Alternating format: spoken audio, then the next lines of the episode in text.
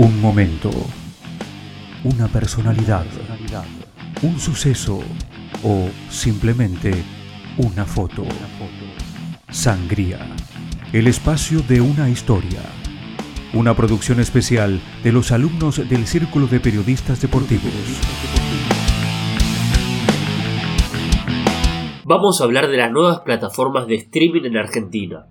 Todo parece indicar que las mismas llegaron para quedarse, pues cada día son más las opciones a elegir para disfrutar de un sinfín de contenidos, desde series y películas hasta documentales y especiales deportivos, que son posibles de visualizar a través de este medio, y a las cuales se puede acceder mediante una suscripción. Cabe aclarar que en su mayoría provienen del extranjero, por no decir todas, y por lo tanto cotizan a moneda dólar. Podemos nombrar y hablar sobre varias, pero entre ellas sobresalen.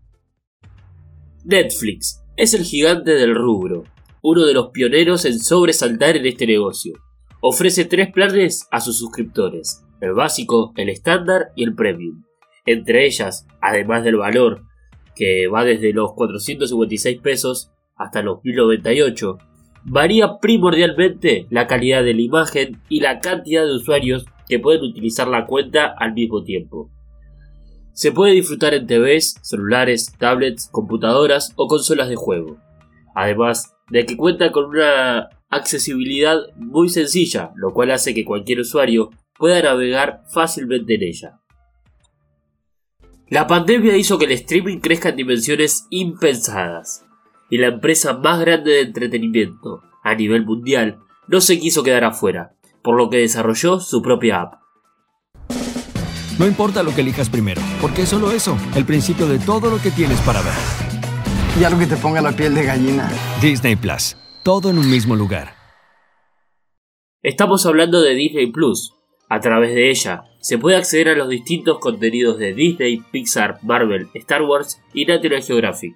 Por lo tanto, no está destinada únicamente al público infantil, sino que abarca todas las edades. Ofrece un plan mensual de 385 o uno anual de 3.850 pesos. Además, cuenta con una premier que te permite ver películas estrenos previas a su lanzamiento en el cine y cuesta 1.500 pesos al mes.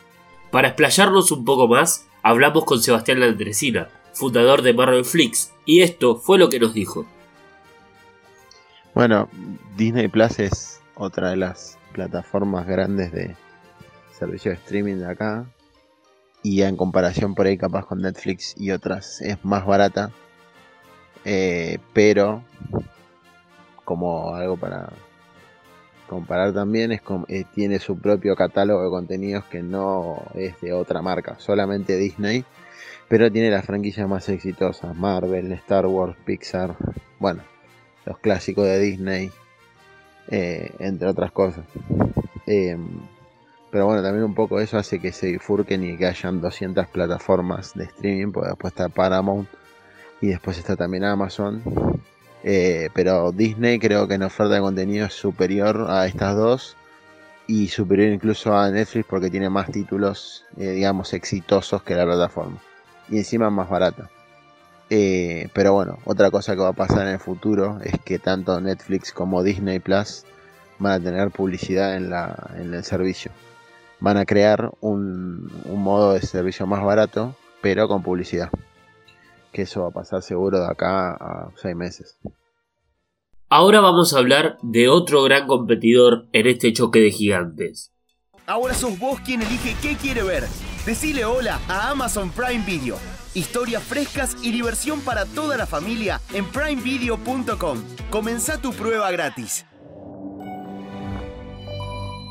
Se podría comparar plenamente con Netflix, ya que su servicio es similar en cuanto a películas, series y documentales, aunque cabe aclarar que todos pelean por las diversas licencias de sus contenidos.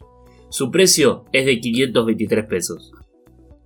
En este auge del surgimiento podemos nombrar a otras tantas como Star Plus, Paramount Plus y HBO Max, Apple TV Plus, Flow, Claro Streaming, Movistar Play, Cubi TV, Pluto TV y otras tantas, Pero, ¿qué genera esta inmensa oferta de posibilidades?